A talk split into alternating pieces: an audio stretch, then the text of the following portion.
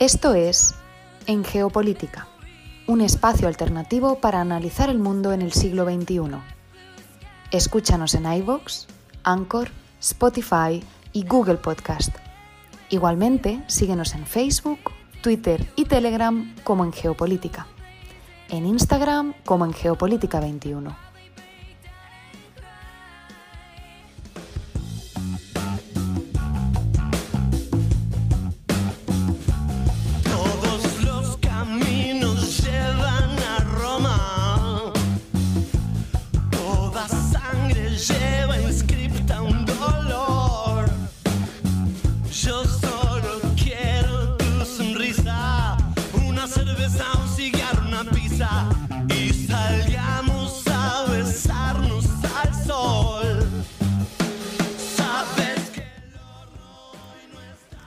Y con Vamos a lograrlo de Fito Páez abrimos el programa del día de hoy, domingo 31 de octubre de 2021.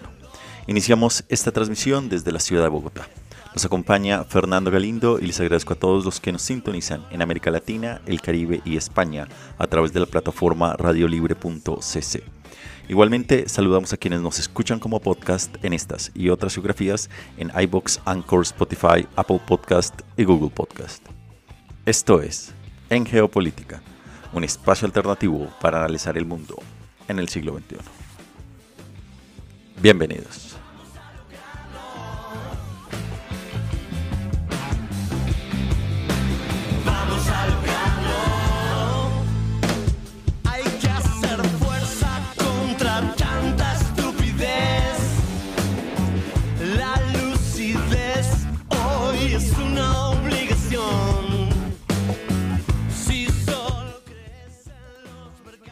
Y el programa del día de hoy, que tendrá una duración de una hora, nos va a llevar por un recorrido analítico sobre las principales coyunturas de la actualidad internacional, analizando los hechos, los protagonistas y los datos duros. Y nuestro programa iniciará hablando sobre la reunión del G20 en Roma. Seguiremos posteriormente con nuestra sección Lo que estamos viendo, bloque 1, que nos trasladarán a Myanmar, Afganistán, Australia, Egipto y los Estados Unidos. Desde los Estados Unidos nos iremos al fin del mundo, a Buenos Aires, Argentina, para escuchar la columna que nos trae Pablo el día de hoy sobre la reunión del G20 y la participación de Argentina.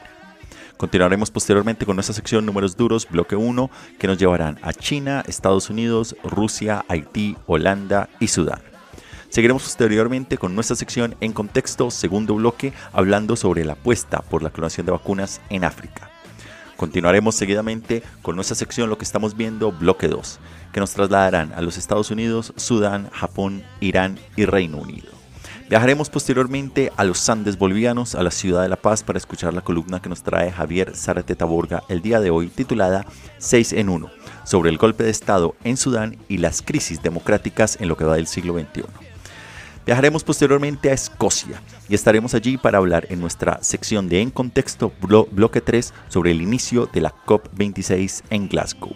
Y finalizaremos este programa con nuestra sección Números Duros Bloque 2 que nos llevarán a Francia, Polonia, Arabia Saudí, Rusia, Brasil, Taiwán y los Estados Unidos.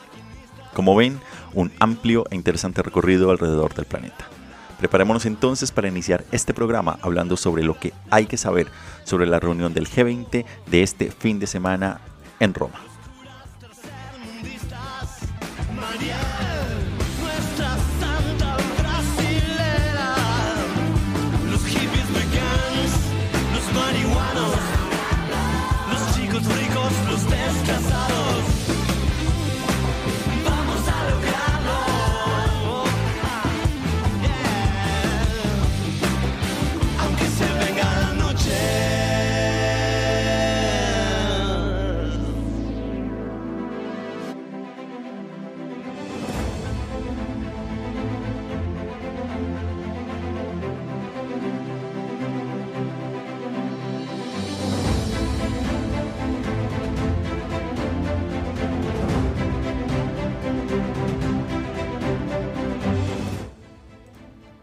En contexto, la reunión del G20 en Roma.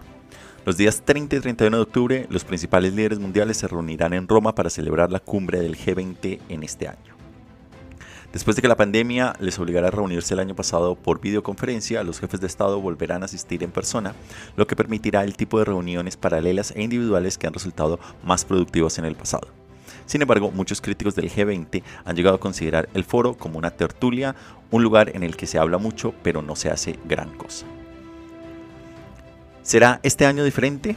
Dada la larga lista de los retos a los que se enfrenta el mundo desde el COVID-19 hasta el cambio climático. ¿Qué es el G20 en primer lugar? El G20 es un foro internacional que reúne a los representantes de las principales economías avanzadas y en desarrollo del mundo. Fue creado en el año de 1999 tras la crisis financiera asiática y se reúne periódicamente para coordinar la política mundial en temas como la economía, la salud y el clima. Sus miembros son Alemania, Arabia Saudí, Argentina, Australia, Brasil, Canadá, China, Corea del Sur, Estados Unidos, Francia, Japón, India, Indonesia, Italia, México, Rusia, Sudáfrica, Turquía, Reino Unido y la Unión Europea como país no miembro. España también es parte como invitado permanente. El G20 también invita regularmente a otros países, ya sea por su enorme importancia económica como Singapur, todos los años desde el año 2013 o por sus posiciones temporales de liderazgo internacional, como Brunei, un pequeño país del sudeste asiático presente este año porque reside actualmente la Asociación de Naciones del Sudeste Asiático. La agrupación celebra reuniones anuales desde 1999 y acoge una cumbre anual de jefes de Estado desde el año 2008. A lo largo del año se celebran reuniones más pequeñas de grupos de trabajo centrados en cuestiones específicas. ¿Se ponen todos estos países de acuerdo en algo? Con frecuencia, o con poca frecuencia, pero sí. El mayor logro del G20 fue probablemente su respuesta a la crisis financiera del año 2008. En una reunión convocada por el presidente estadounidense George W. Bush, el grupo puso en marcha un plan de acción para hacer frente a la crisis y también estableció principios y prioridades bajo la gestión de futuras crisis. En abril del 2020, mientras la pandemia paralizaba gran parte de la economía mundial, el G20 acordó proporcionar un alivio de la deuda a los países de bajos ingresos y posteriormente amplió la medida hasta finales de este año. Pero las acciones de la agrupación se han considerado en su mayoría insuficientes para hacer frente al COVID-19 y a otras crisis mundiales recientes. En marzo de 2020, el G20 publicó una declaración de una página sin detalles sobre los planes para hacer frente a la peor pandemia en un siglo. Y cuando los líderes del G20 se reunieron prácticamente unas semanas después, prometieron hacer todo lo necesario para superar la pandemia, pero publicaron un comunicado que carecía de compromisos reales. Su promesa de inyectar 5 billones de dólares a la economía mundial fue más que nada una reformulación de medidas ya anunciadas. Entonces, la pregunta acá es, ¿cuál es la importancia que tiene el G20? La verdad es que tiene gran importancia. Y aunque tenga problemas para elaborar planes de, de, acción concretos, el G20 es un foro más representativo para debatir cuestiones internacionales que muchos otros. Sus miembros representan alrededor del 80% del PIB mundial, cerca del 75% de todo el comercio global y aproximadamente dos tercios de la población mundial. La presencia de grandes países en desarrollo como China, India e Indonesia refleja su importancia para el orden económico y geopolítico mundial. Por el contrario, el G7, formado por Alemania, Canadá, Estados Unidos, Francia, Italia, Japón y el Reino Unido, representa una época pasada en la que las democracias avanzadas lideraban el mundo. Por ello, el G20 se considera un escenario mucho más legítimo para debatir el futuro del mundo. Sin embargo, no deja de ser solo un grupo de 20 personas. ¿Qué hay en la agenda de la reunión para este fin de semana? Las negociaciones aún están en marcha, pero el cambio climático será sin duda, o es de hecho sin duda, el tema clave. Los miembros del G20 están divididos sobre la eliminación del carbono y el compromiso de limitar el calentamiento global a 1,5 grados centígrados. Es probable que también se hable de las vacunas COVID, así como de las interrupciones de la cadena de suministro que actualmente pesa sobre la economía mundial. Por su parte, el presidente de los Estados Unidos, Joe Biden, también impulsará un impuesto mínimo global del 15%, una amplia reforma que han respaldado más de 130 países y que pretende frenar la pérdida de ingresos en los paraísos fiscales. Más allá de la agenda, ¿se espera alguna relación bilateral importante? Pues las reuniones bilaterales paralelas suelen ser donde se realiza el verdadero trabajo. De hecho, en el año 2018 el presidente chino Xi Jinping y el expresidente estadounidense Donald Trump celebraron una cena de trabajo en Argentina en la que finalmente acordaron posponer la subida, una subida de aranceles. pero Xi Jinping no ha salido de China desde que comenzó la pandemia y en consecuencia no asiste este año y tampoco su homólogo ruso Vladimir Putin. No obstante, se esperan otras reuniones bilaterales importantes. Todo indica que Biden se reunirá también con el presidente turco Recep Tayyip Erdogan, bajo que han tenido diferentes encontrones últimamente entre Ankara y los Estados Unidos. La otra gran reunión que ya tuvo lugar bilateral fue entre Joe Biden y el presidente francés Emmanuel Macron en Roma, que ha logrado distensionar un poco las relaciones entre París y Washington tras el lanzamiento de AUKUS que dejó por fuera a los franceses de un amplio negocio militar con Australia. Sin duda, también se celebrarán otras reuniones y se están celebrando otras reuniones bilaterales de las que suelen confirmarse al público en el último momento. En resumen, la reunión del G20 que se está llevando a cabo en Roma será el primero de los dos grandes escenarios en los que el mundo internacional se dará cita en el año 2021. El siguiente será la COP26 en Glasgow, de la cual hablaremos más adelante.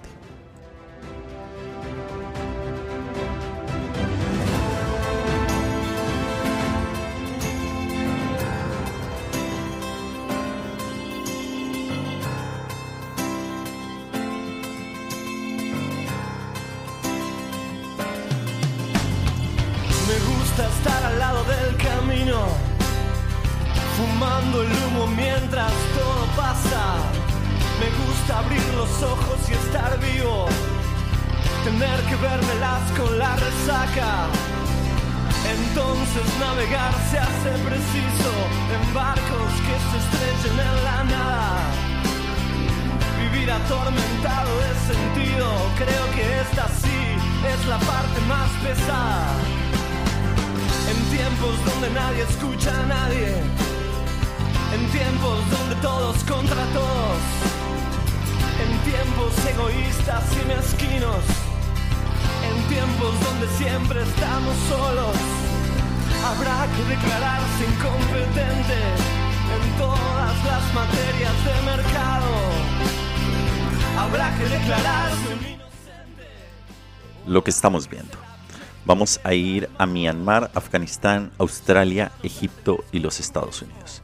Iniciamos en Myanmar. Y es que los líderes de los 10 miembros de la Asociación de Naciones del Sudeste Asiático, que se reunieron el martes pasado para su cumbre anual, tuvieron una ausencia notable, y fue la del jefe de la Junta Militar de Myanmar. Se trata de un raro desaire por parte de la ASEAN, un bloque regional que ha recibido muchas críticas en el pasado por dar carta blanca a los grupistas. La Junta afirma que la ASEAN ha violado sus principios tradicionales de decisión por consenso al cancelar la invitación a su líder y de no injerencia en los asuntos internos al exigir que el enviado especial del bloque se reúna con la ex líder detenida Aung San Suu Kyi. Por su parte, los demás miembros de la ASEAN se han alarmado visiblemente ante el rápido deterioro de la situación política y económica de Myanmar desde el golpe de Estado de febrero y están preocupados por los efectos indirectos de que Myanmar se convierta en un Estado fallido. Y lo que es más importante, Myanmar es una gran espina en el costado de la ASEAN, ya que camina por una fina línea entre mantener lazos con los Estados Unidos, del que la mayoría de los miembros quieren dinero y seguridad, y llevarse bien con China, uno de los pocos amigos que le quedan a Myanmar y que la mayoría de los miembros de la ASEAN ven con recelo por sus manejos en la China, en el mar de China Meridional. Desde Myanmar nos vamos a Afganistán y es que el Programa Mundial de Alimentos de la ONU ha advertido que si no se toman medidas urgentes, más de la mitad de los 38 millones de habitantes de Afganistán corren el riesgo de morir de hambre este invierno. Desde que los talibán tomaron el control del país en agosto tras la retirada de los Estados Unidos, el país ha caído en picado económicamente. Esto se debe en parte a que los donantes occidentales y los prestamistas internacionales que se resisten a reconocer a los talibán han cortado el flujo de ayuda exterior que representa hasta el 40% del Producto Interno Bruto de este país. El Programa Mundial de Alimentos dice que necesita más de 200 millones de dólares al mes para cubrir las necesidades alimentarias del país. La semana pasada, el Fondo Monetario Internacional advirtió que el colapso económico de Afganistán podría generar una nueva crisis migratoria desestabilizadora a nivel regional. Y de Afganistán nos vamos ahora a Australia y a la decepcionante promesa climática de este país. Y es que después de vacilar sobre si asistiría a la COP26, el primer ministro Scott Morrison dice ahora que Australia logrará cero emisiones netas de carbono para el año 2050. Pero hay una trampa. El plan no implica la revisión del lucrativo sector de los combustibles fósiles de este país. El primer ministro también se abstuvo de establecer objetivos ambiciosos para 2030, uno de los objetivos claves de la COP26. Australia es uno de los principales países productores de carbón del mundo y tiene una de las mayores huellas de carbón per cápita. Pero su gobierno lleva mucho tiempo dando largas al cambio climático, sobre todo porque las exportaciones de combustibles fósiles son una gran bendición para su economía.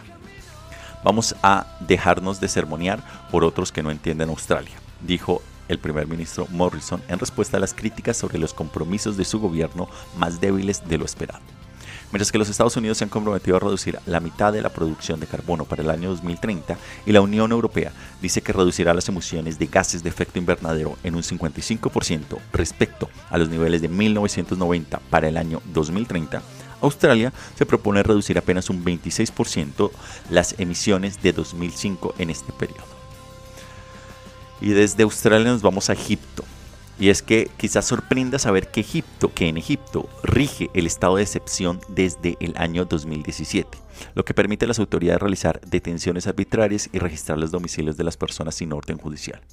La libertad de prensa y de reunión también se ha visto restringida. Ahora el presidente, el presidente Abdul Fattah el-Sisi, que lideró el derrocamiento del gobierno de los hermanos musulmanes en el año 2013, ha levantado la medida puesta en marcha tras una serie de atentados del Estado Islámico en mezquitas e iglesias coptas que mataron a cientos de egipcios.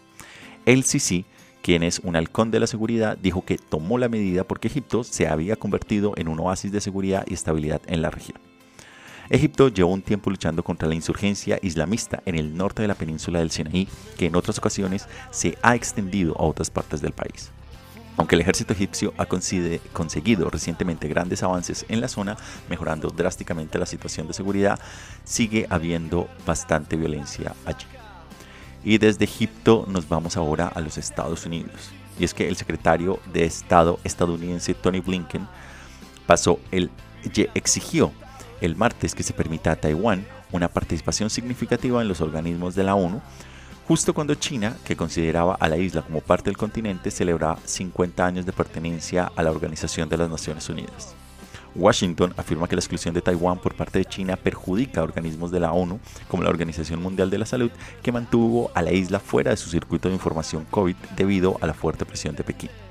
Pero es tan probable que Xi Jinping tolere que Taiwán actúe de forma independiente en la ONU, como que restablezca la democracia en Hong Kong o que juegue limpio con los uigures de Xinjiang. Aún así, los estadounidenses saben que Taiwán es un tema tan sensible para China que cualquier gesto de apoyo de los Estados Unidos seguramente irritaría a Pekín. Esto también llega apenas unos días después de que Biden dijera que Estados Unidos defendería a Taiwán de un ataque chino, invirtiendo más de cuatro décadas de ambigüedad estratégica de Estados Unidos sobre la cuestión de reconocer la parte continental, pero también prometer ayuda a Taiwán para defenderse. No es bueno nunca hacerse de enemigos que no estén a la altura del conflicto, que piensan que hacen una guerra y se hacen pis encima como chicos que rondan por siniestros ministerios. Y ahora nos vamos al fin del mundo, a la ciudad de Buenos Aires, Argentina, para escuchar la columna que nos trae Pablo el día de hoy sobre el G20 y la participación de este país en este foro internacional. Vámonos directamente a la bella ciudad de Buenos Aires.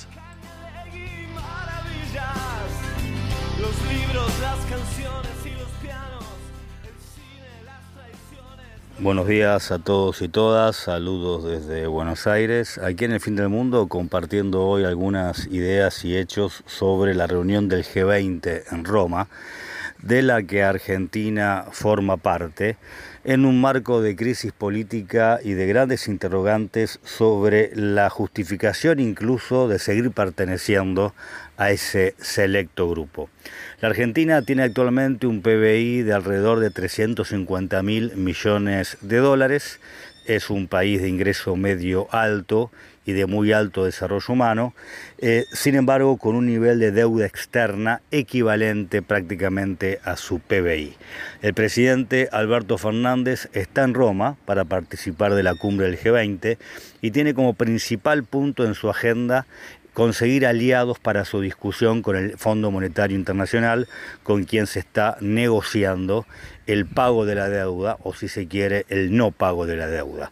El presidente Alberto Fernández se reúne con Angela Merkel, con Emmanuel Macron, con eh, Cristalina Georgieva, la líder del Fondo Monetario Internacional, no se reúne con el Papa, aún estando en Roma, lo cual para la Argentina sigue siendo una inmensa señal de cómo el Papa eh, prefiere mirar de lejos o mirar de cerca, pero moverse lejos de la Argentina.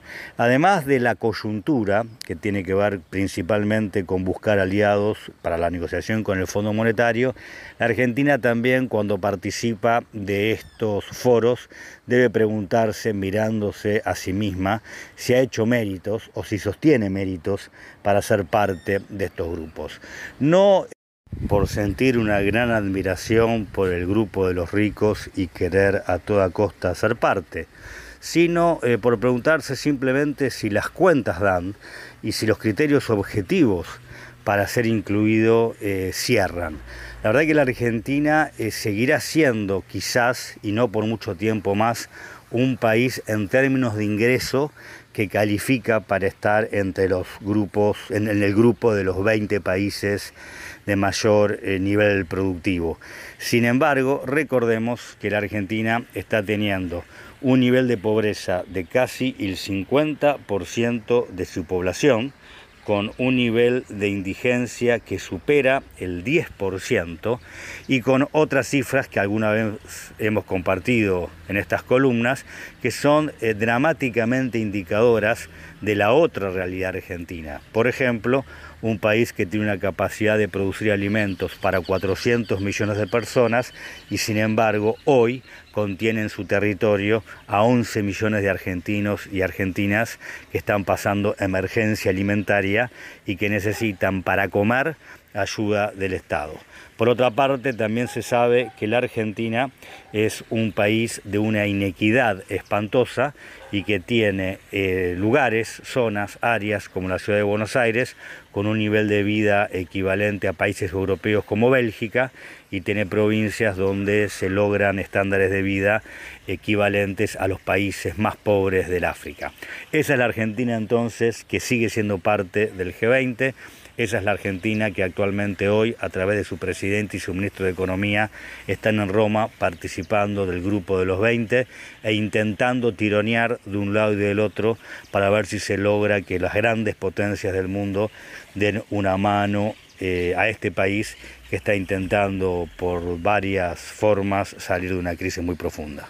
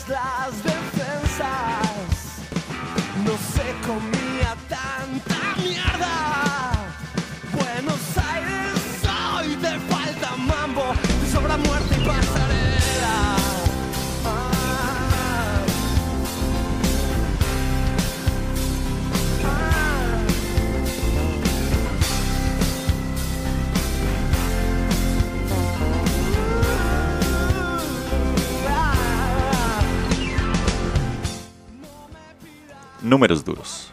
Vamos a tener número global, luego números que nos llevan a China, Rusia, Haití, Estados Unidos, Holanda y Sudán. Iniciamos con el número global y es 149. Y la concentración de dióxido de carbono en la atmósfera alcanzó un récord de 413,2 partes por millón en 2020, es decir, un 149% por encima de los niveles preindustriales. Un nuevo informe de la Agencia Meteorológica de la ONU, publicado antes de la cumbre climática del COP26, concluye que el descenso de las emisiones del año pasado debido a los cierres del COVID-19 no tuvo ningún impacto en la cantidad total de gases de efecto invernadero que causan el calentamiento global. El siguiente número nos lleva a China y es 5. China llevará a cabo un programa piloto de 5 años para aprobar un impuesto sobre la propiedad a nivel nacional en algunas partes del país. Xi Jinping quiere enfrentar la especulación en el mercado inmobiliario tras la crisis de la deuda de Evergrande y distribuir la riqueza de forma más equitativa en el marco de su política de prosperidad común. El siguiente número nos traslada a Rusia y es 1200. Los rusos que deseen poseer un visado para los Estados Unidos en Moscú tendrán que recorrer 1.200 kilómetros para solicitarlo en la Embajada de los Estados Unidos en Varsovia, Polonia. Washington ha clasificado a los rusos como nacionales sin hogar que solo pueden solicitar visados en terceros países en respuesta a que el Kremlin limitó recientemente el número de diplomáticos estadounidenses que acreditará para trabajar en Rusia. El siguiente número nos traslada a Haití y es 500. Y es que la escasez de combustibles en Haití, Haití, país desolado por el conflicto, pone en peligro a muchos pacientes de los hospitales. Si el combustible no se suministra lo antes posible, UNICEF afirma que unas 500 personas, entre ellas niñas, niños y pacientes de COVID, corren el riesgo muy alto de deterioro. Los suministros y las entregas se han interrumpido durante semanas debido al aumento de la actividad de las bandas en este país. El siguiente número nos lleva a los Estados Unidos, es 102 millones. Y es que el presidente de los Estados Unidos, Joe Biden, ha prometido 102 millones de dólares a la Asociación de Naciones del Sudeste Asiático y esta semana se dirige al grupo de, en una cumbre virtual. Los fondos se destinarán a iniciativas climáticas y proyectos de educación y salud y forman parte de los esfuerzos de Washington para construir un baluarte contra China en esta región. El siguiente número nos lleva a Holanda y es 15 mil millones. Y es que en vísperas del COP26, el fondo de pensiones holandés ABP afirmó que desinvertirá 15 mil millones de dólares en empresas productoras de combustibles fósiles para el año 2023, un compromiso masivo de uno de los mayores fondos de pensiones del mundo. Empresas multinacionales como la gestora de activos Fidelity International también han hecho promesas más ambiciosas en relación con el clima en el periodo previo a la cumbre mundial sobre el clima. El último número nos traslada a Sudán y es 700 millones. Y es que Washington ha congelado 700 millones de dólares en ayuda financiera directa a Sudán después de que los militares dieran un golpe de Estado el pasado lunes. Estados Unidos dijo que para que los fondos sean descongelados, los generales de Sudán tienen que liberar, y reinstaurar a los líderes civiles del país y dejar de atacar a los manifestantes pro democracia lo cual es indudablemente poco probable.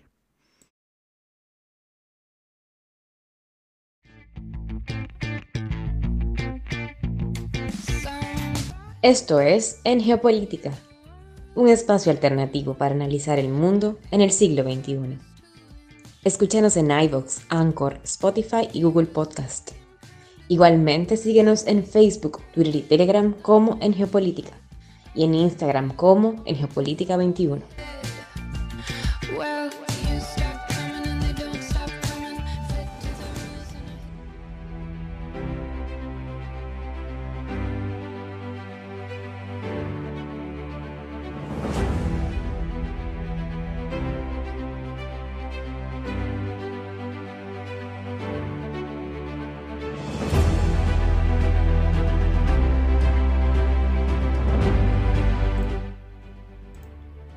Contexto 2.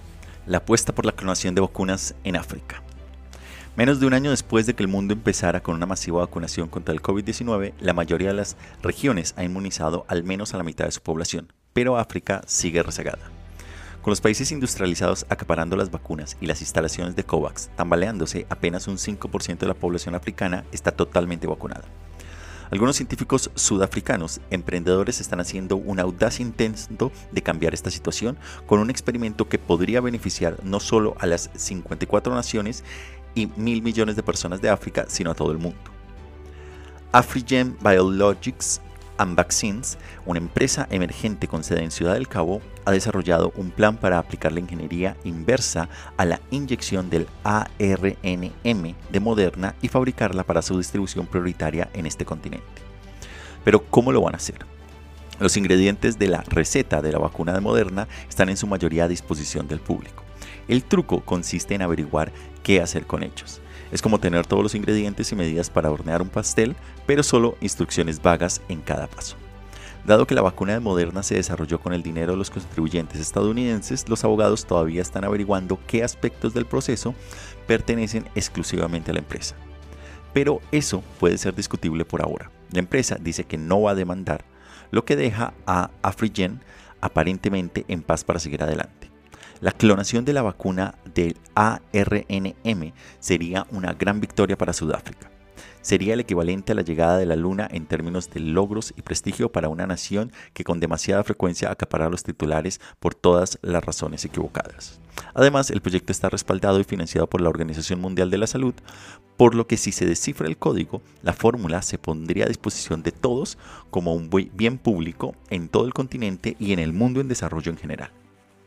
La vacuna muy eficaz y accesible que pueda fabricarse en cualquier lugar podría cambiar las reglas del juego para impedir que surjan más variantes contagiosas del COVID en lugares donde la población aún no está vacunada. Además, el cielo es el límite cuando se trata del potencial del ARNM para crear vacunas contra otras enfermedades endémicas en África como el ébola, menos infecciosa pero muchísimo más mortal que el COVID. Pero no hay que entusiasmarse todavía. La empresa dice que tardará hasta un año en aplicar la ingeniería inversa a la vacuna de Moderna. Además, conseguir la fórmula correcta es solo una pieza del rompecabezas.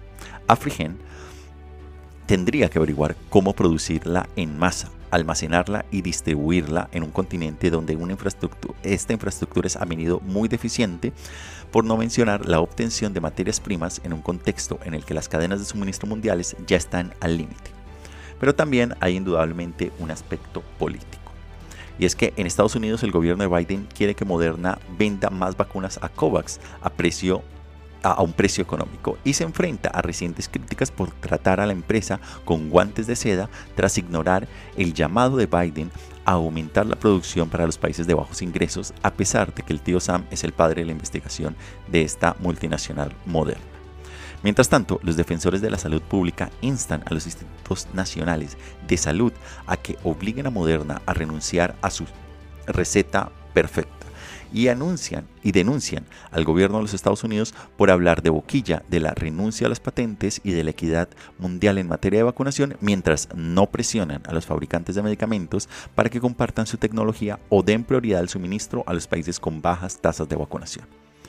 Técnicamente, el gobierno de Biden tiene cierta influencia porque la Casa Blanca financió la investigación sobre las vacunas de Moderna a través de los NIH y la operación Warp Speed, pero torcerle el brazo a Moderna sería difícil de vender para el gobierno estadounidense tradicionalmente reticente a entrometerse con las grandes farmacéuticas y con poco que ganar políticamente en casa con la vacunación de otros países. Moderna, por su parte, afirma que en este momento es mejor que la empresa, para la empresa ampliar la producción por sí misma para compartir que compartir su tecnología, ya que aumentar la producción en África llevaría demasiado tiempo. En términos generales, también está jugando un juego más largo de esperar a dominar el panorama de la fabricación de las ARNM después del COVID, junto con la otra gran farmacéutica que es Pfizer. En resumen, Nadie sabe si la ingeniería inversa de las vacunas del ARNM COVID funcionará, pero tampoco nadie lo ha intentado antes.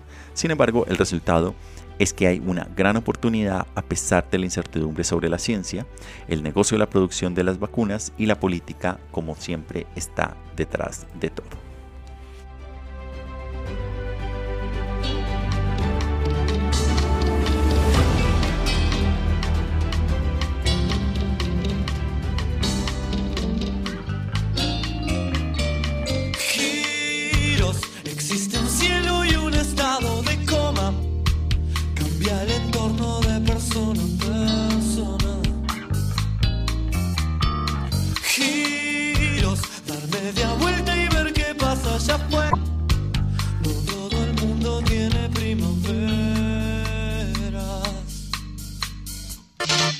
flaco don.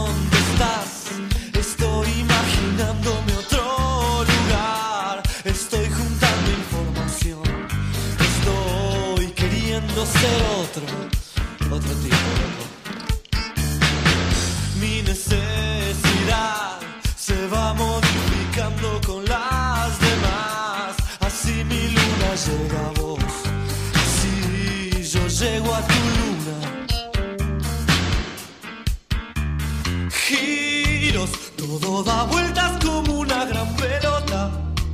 Todo da vueltas casi ni se nota.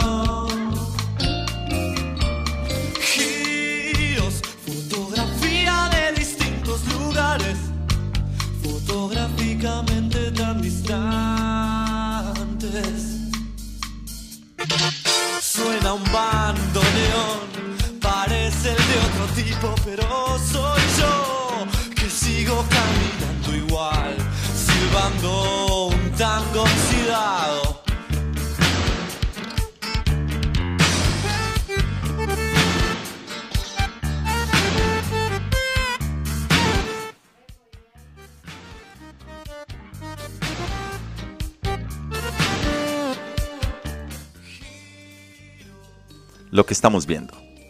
Vamos a ir a Estados Unidos, a Japón, a la frontera entre el Canal de la Mancha entre Estados entre el Reino Unido y Francia. Iniciemos en Estados Unidos. Y es que meses después la Casa Blanca y los demócratas del Congreso han estado en un punto muerto en relación con los dos proyectos de ley de infraestructuras que constituyen la base de la agenda política de Joe Biden. Pero, ¿se está acercando el final de la disputa? Desde luego, no lo parece. El miércoles la Casa Blanca dio a conocer un impuesto para los multimillonarios que entraría en vigor en el ejercicio fiscal del año 2022 para ayudar a pagar las ambiciosas propuestas que se están tramitando en el Congreso. Si se aprueba, el proyecto de ley afectaría a unos 700 contribuyentes estadounidenses con más de mil millones de dólares en activos, así como aquellos que obtengan ingresos con de 100 millones de dólares o más durante tres años seguidos. Hasta la fecha, dos senadores demócratas moderados, Kirsten Sinema de Arizona y Joe Manchin de Virginia Occidental se han opuesto a las subidas de impuestos convencionales, pero apoyará este plan más limitado de que ayudará a rescatar la agenda política de Joe Biden. Manchin parece ser escéptico de la propuesta y no está claro cuál es su plan de cuál es el plan de la otra del otro congresista Kirsten Sinema. Aún así, siguen existiendo grandes abismos sobre partes del propio paquete de gastos, incluyendo la cobertura sanitaria y sobre todo en lo que respecta a cómo cubrirlo o cómo pagarlo. Seguimos en los Estados Unidos. Y no es exactamente una novedad que las compañías petroleras hayan intentado minimizar o negar la contribución de sus productos al calentamiento global, pero el jueves los ejecutivos de las grandes petroleras que representan ante el Congreso para dar testimonio jurado sobre ellos se presentaron por primera vez. ¿Qué sabían y cuándo lo sabían? Será la pregunta básica que les harán los altos ejecutivos a, de ExxonMobil, Chevron y Shell cuando comparezcan ante el Comité de Supervisión de la Cámara de Representantes.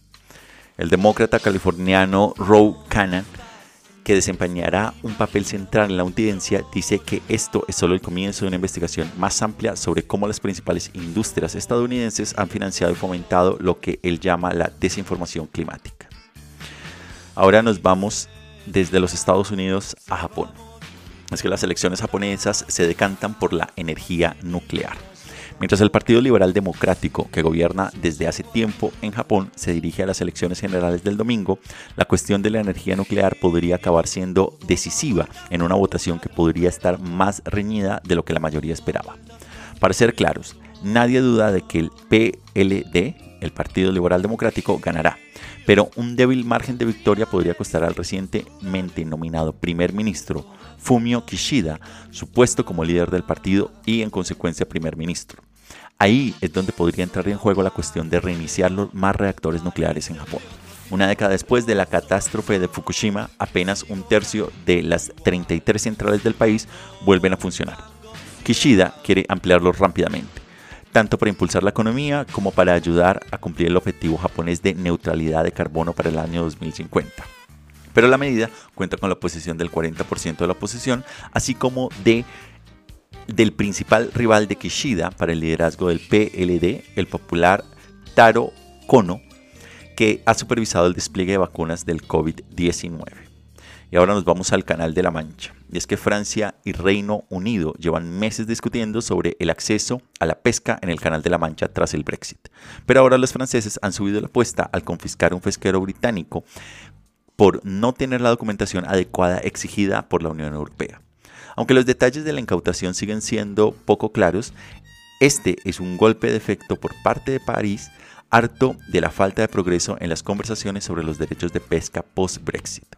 De hecho, los derechos de pesca fueron uno de los últimos puntos de fricción de las negociaciones comerciales del Brexit, una cuestión política emotiva para muchos británicos que dicen que obtuvieron un trato inferior cuando el Reino Unido se citó a participar de la, de la Comisión Europea en la década de 1970. Además, Francia ha dado un ultimato. Sus agentes de aduanas se tomarán su tiempo para inspeccionar todas las mercancías británicas que entren en el país hasta que Londres conceda más licencias de pesca a los barcos franceses. Esto se produce después de un gran enfrentamiento en mayo cuando Francia acumuló decenas de barcos de pesca cerca de la isla del canal, amenazando con bloquear el acceso de los británicos a sus puertos y cortarles la energía que proviene de los cables submarinos franceses. Y volvemos a los Estados Unidos con la noticia tecnológica de esta semana y es que Facebook se convierte en meta. Después de semanas de burlas, el CEO de Facebook, Mark Zuckerberg, anunció el jueves que la compañía tiene un nombre nuevo, que es Meta, en referencia a metaverso.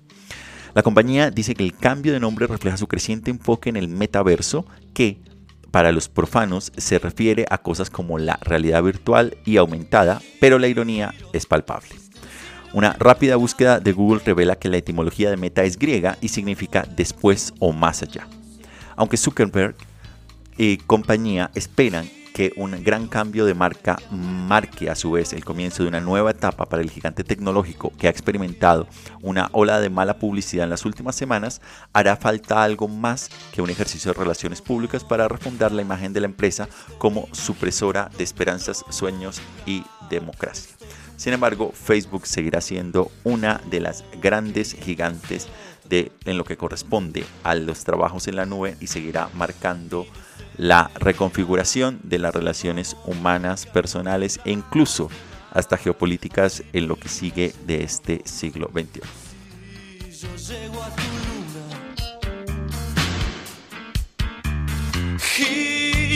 todo da vueltas como una gran pelota, todo da vueltas casi ni se nota.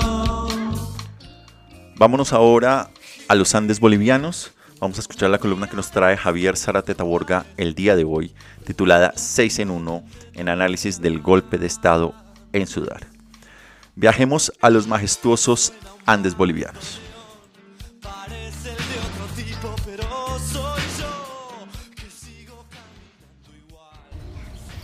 Seis en un año.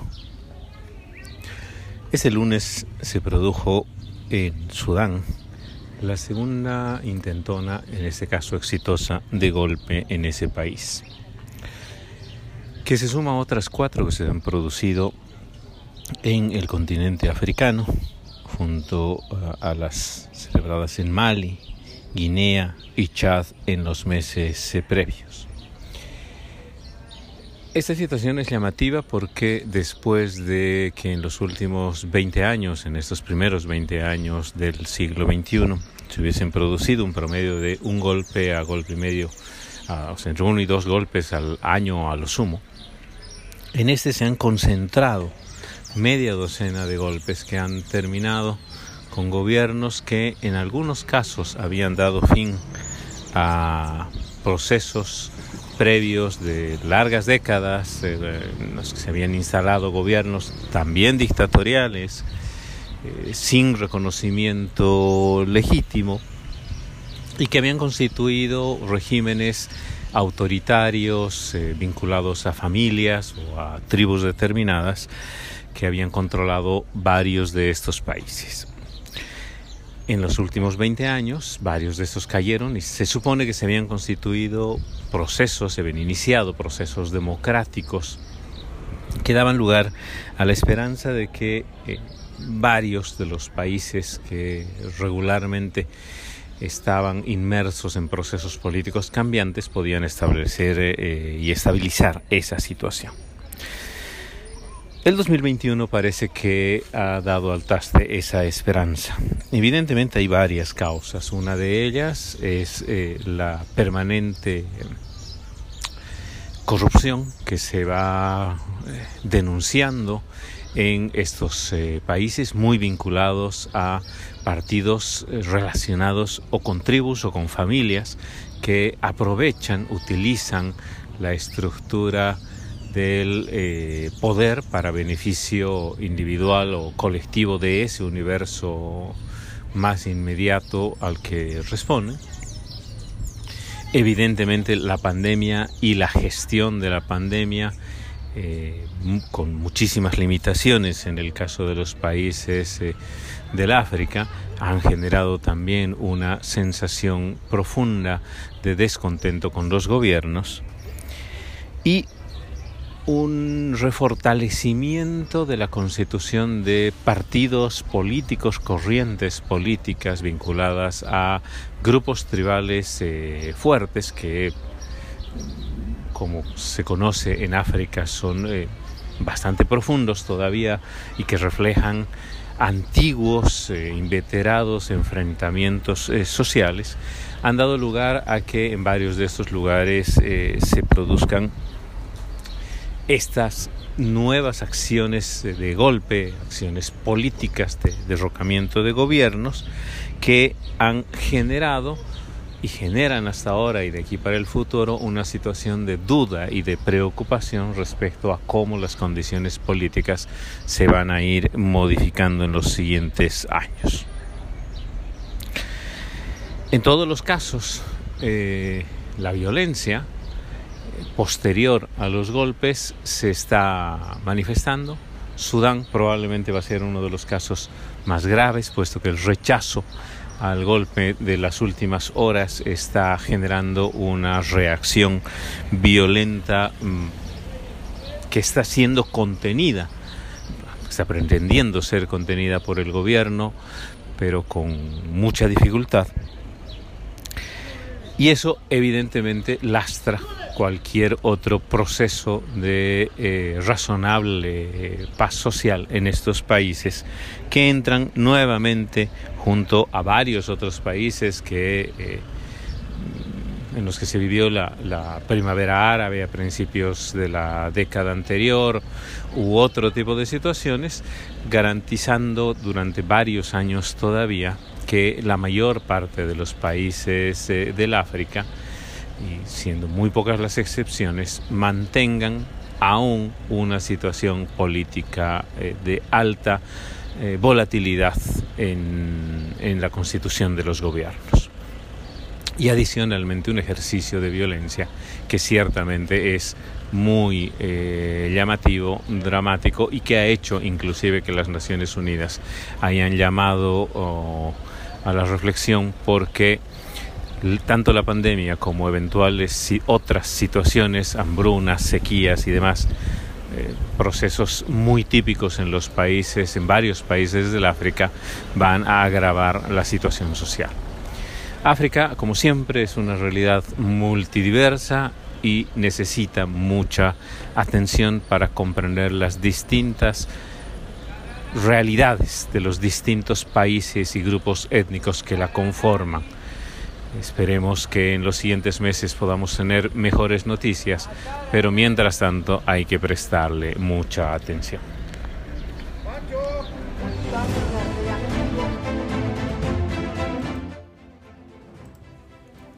Inicia la COP26 en Glasgow. El mundo está pendiente de que los líderes mundiales se reúnan en Glasgow para la conferencia de las Naciones Unidas sobre el cambio climático COP26, con la esperanza de que tomen decisiones valientes que permitan cumplir las promesas hechas en el Acuerdo de París. La conferencia que se celebrará del 31 de octubre al 12 de noviembre de 2021 tiene como prioridades principales 1. mantener el aumento de la temperatura global en no más de 1,5 grados centígrados mediante la rápida y audaz reducción de las emisiones y compromisos de cero emisiones. 2. Aumentar la financiación internacional para la adaptación hasta al menos la mitad del total gastado en la acción climática. Y 3. Cumplir el compromiso existente de proporcionar 100 mil millones de dólares de financiación internacional para el clima cada año para que los países en desarrollo puedan invertir en tecnologías verdes y proteger vidas y medios de subsistencia contra el empeoramiento de los impactos climáticos. Las investigaciones del Programa de Naciones Unidas para el Desarrollo destacan que el mundo gasta 423 mil millones de dólares anuales en subvencionar los combustibles fósiles para, las, para los consumidores, incluyendo el petróleo, el gas y el carbón pero demos una mirada un poco más detallada a algunos elementos de esta agenda. Los líderes políticos y los negociadores de más de 120 países se reunirán a hablar principalmente de dos grandes temas. En primer lugar, reducir las emisiones de carbono que atrapan el calor y que, según advierten los científicos, causan daños catastróficos a millones de personas. Y es aquí donde ofrecerán sus contribuciones determinadas a nivel nacional, que es una jerga diplomática, para sus promesas actualizadas sobre los cambios, sobre el cambio, los objetivos del cambio climático. En segundo lugar, para ayudar a los países más pobres a pagar la adaptación a los daños climáticos que ya son inevitables. Lo que está en juego ha aumentado esta semana con la publicación del informe de la ONU que dice que el mundo va camino a un aumento de 2,7 grados centígrados en la temperatura media global por encima de los niveles preindustriales durante este siglo. El planeta ya se ha calentado alrededor de un grado centígrado. En el año 2015 los líderes acordaron limitar ese aumento a 1,5 grados. Pero la COP26 también reúne a científicos, activistas políticos y otros para trazar estrategias innovadoras que permitan y que puedan hacer presionar a los líderes políticos y empresariales para que muestren más progresos en ambos ámbitos. Hay muchas razones por las que el logro climático es difícil. Reducir las emisiones exigiría sacrificios económicos que nadie está dispuesto a hacer. Para cumplir los objetivos acordados en el Acuerdo Climático de París del 2015, todos los países tienen que reducir las emisiones de carbono a cero neto, es decir, no poner en la atmósfera más carbono del que cortan para el año 2050. Eso requiere una inversión financiera histórica en nuevas formas de energía que reduzcan o eliminen las emisiones de carbono. No es fácil poner de acuerdo sobre cómo deben repartirse las cargas. Muchos se preguntan por qué se deben hacer estos grandes sacrificios. Estos son las preguntas que usualmente se hacen las potencias emergentes como China, India o Brasil. Y es que las revoluciones industriales de América, Europa, fueron las que crearon estos problemas, con lo cual parte del discurso podría decirse por qué en ese sentido estas potencias emergentes deberían frenar su crecimiento económico. Y esto pues indudablemente es parte del debate que se lleva en varios países y que indudablemente se ha trasladado en todas las reuniones COP26 que han tenido lugar. Y esta seguramente no será la excepción. Asimismo, varios países pobres se preguntan qué tienen que ver ellos con esta grave situación que no han creado pero que sí los afecta. El aumento, por ejemplo, de los niveles del mar, los cambios de los patrones climáticos que amenazan incluso su futuro. Es que el reto del cambio climático es global pero las políticas que limitan las soluciones siguen siendo principalmente nacionales y los políticos tienden a priorizar las necesidades de impulsar el crecimiento y ganar elecciones sobre los compromisos globales a largo plazo. En consecuencia, las promesas de las cumbres deben tomarse como una montaña de sal. Estas cumbres anuales comenzaron a principios de los años 90, pero no hubo ningún acuerdo importante hasta el protocolo de Kioto en el año 1997 y ese acuerdo se vino abajo después de que el Senado de los Estados Unidos se negara a ratificarlo es que el crecimiento económico vertiginoso, por ejemplo, de China e India, ha multiplicado las emisiones de carbono bombardeadas o bombeadas a la atmósfera. En el año 2015, el Acuerdo Climático de París aportó nuevas promesas de reducción de emisiones para alcanzar el objetivo de cero emisiones. Pero el recién elegido presidente de los Estados Unidos, en ese momento, Donald Trump, retiró inmediatamente a los Estados Unidos de los compromisos adquiridos en este acuerdo. Aunque Biden prometió que los Estados Unidos y sus ambiciones climáticas estaban de vuelta, nadie sabe qué pasará después de las próximas elecciones estadounidenses. Además, los líderes mundiales solo se comprometen a cumplir unos objetivos concretos, no tienen que explicar exactamente cómo los alcanzarán. Y saben que los futuros líderes se sentarán en la mesa cuando llegue la factura para el pago. Sus promesas se califican de, de, legalmente vinculantes, pero nadie puede obligar a las poderosas naciones contaminantes a cumplir con sus objetivos. Entonces, ¿Por qué debería importarnos la COP26? No habrá ningún avance histórico en esta reunión, por todas las razones expuestas anteriormente. Pero el consenso científico mundial es que el cambio climático no puede ser ignorado y los avances son importantes, incluso si las promesas se cumplen solo en parte. Se trata de reuniones anuales y es que la pandemia pospuso la reunión del 2020 hasta ahora y cualquier paso en esa dirección correcta es mucho mejor que no avanzar. La COP26 es especialmente importante porque los negociadores trabajarán para concretar los detalles del llamado Libro de Reglas de París, un nuevo conjunto de normas sobre cómo se informa de los progresos y cómo se puede crear mercados de carbono que permitan la compra y venta de reducciones de emisiones entre países. A lo largo de las dos semanas que dura la cumbre, estaremos hablando con mayor detalle sobre lo que está ocurriendo y lo que no, y evaluaremos la declaración final de la conferencia para saber cuántos pasos incrementales se han dado realmente.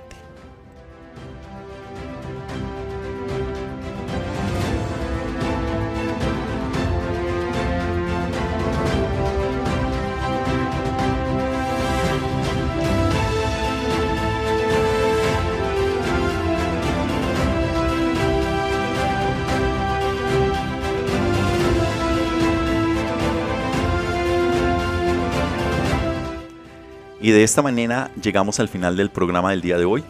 Tuvimos un recorrido alrededor del planeta que inició en Roma hablando sobre el G20, la reunión del G20. Viajamos posteriormente a Myanmar, Afganistán, Australia, Egipto y los Estados Unidos. Nos fuimos al fin del mundo, a la bella ciudad de Buenos Aires, Argentina, para escuchar la columna que nos trajo Pablo sobre la reunión del G20 y la participación de este país. Continuamos con nuestra sección números duros que nos trasladó a China, Estados Unidos, Rusia, Haití, Holanda y Sudán. Nos fuimos luego a Sudáfrica para hablar sobre la puesta de la clonación de vacunas en África. Continuamos con la sección Lo que estamos viendo que nos llevó de nuevo a los Estados Unidos, a Japón, Irán y Reino Unido. Y conectábamos para viajar posteriormente a los Andes bolivianos. Escuchamos la columna que nos trajo Javier Zárate Taborga titulada 6 en 1 sobre el golpe de Estado en Sudán y las crisis democráticas en lo que va del siglo XXI. Y veníamos de Glasgow de nuestra sección en contexto 3 sobre el inicio del COP26. Les agradezco a todos ustedes por su sintonía y por seguirnos a modo podcast en, lugares, en diferentes lugares del planeta. Les invitamos a que si no lo están, se suscriban gratis en cualquiera de las plataformas, a que nos sigan también en redes sociales y a que nos visiten en nuestra página web en geopolítica.com. Igualmente que si les gusta el programa y quieren apoyarnos, les invitamos a que dejen sus likes o comentarios y a que lo compartan en sus redes para así seguir llegando a más personas. Yo me despido aquí, los acompañó Fernando Galindo desde la ciudad de Bogotá, les deseo un feliz resto de semana y nos encontramos en la siguiente emisión. Hasta la próxima.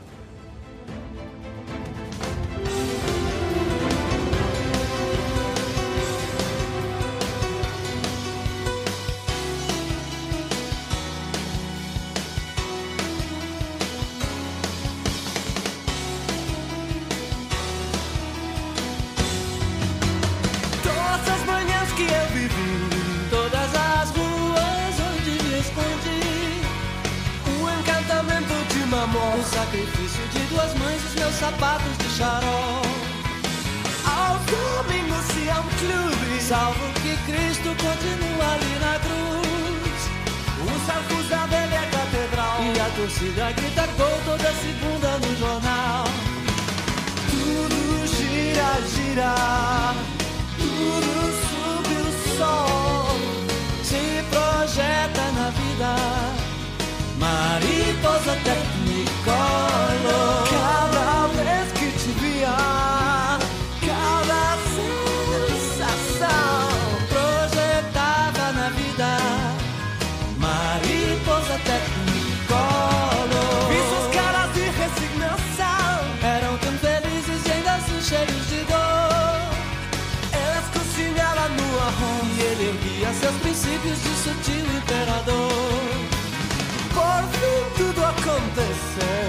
Como sempre o tempo não esperou. A melancolia de estar vivo neste mundo. Hoje de morrer por uma estúpida razão. Tudo gira, gira. Tudo sobre o sol. Se projeta na vida. Mariposa tecnicolor.